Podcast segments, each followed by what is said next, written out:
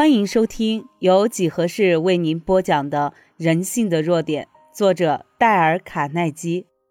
我们接下来继续讲如何与男性相处。第六点，做真正的自己。在很多的时候，一些女性她会固执的认为，女人的魅力全在于年龄，只要肯努力，没有人会知道她已经过了三十九岁。如果看到这样的女人，妩媚做作，用她那早已失去性感和魅力的身体向男人大献殷勤时，会令人恶心。除此之外，还有一些看起来文静典雅的女孩子，会突发奇想的以为，通过超常规的怪诞举动可以显示自己不拘小节的魅力。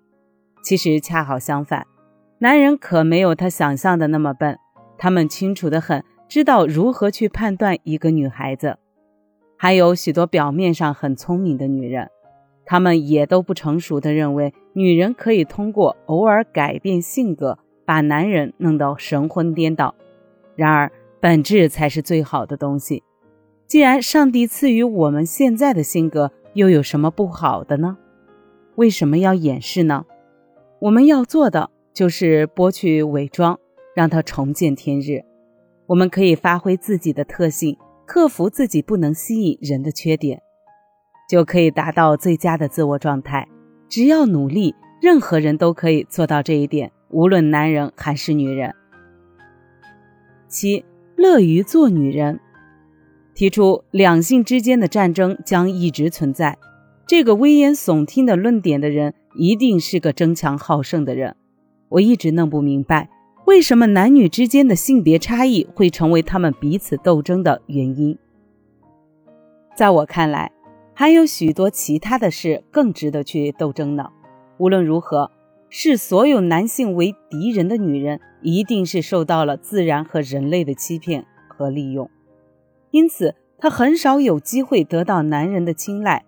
对此，他会说：“反正我恨男人。”想和男人建立和谐关系的女人，首先必须乐于接受当一个母亲的角色，承认母亲在人类社会上担任是一个特殊的角色，同时了解女性的基本作用。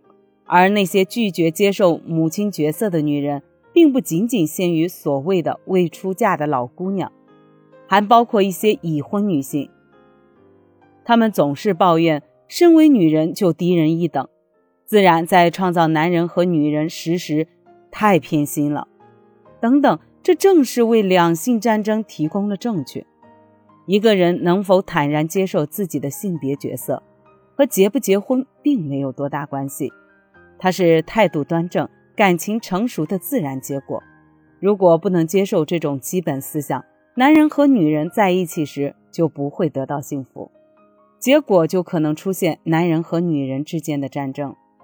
如何与男人相处，很难总结出一套精确的公式，因为人与人之间的性格总是存在着各种差异。这里提出来的意见，至少可以指导你加深对男人的了解。在我们理想的美好世界中，男人和女人将不会像天生就作对的敌人，而是携手并进，在友谊和爱情中共同工作、共同游乐，爱到永远的一对。因此，如果你想要获得幸福婚姻家庭生活，请记住第八项法则：学会如何与你的丈夫相处。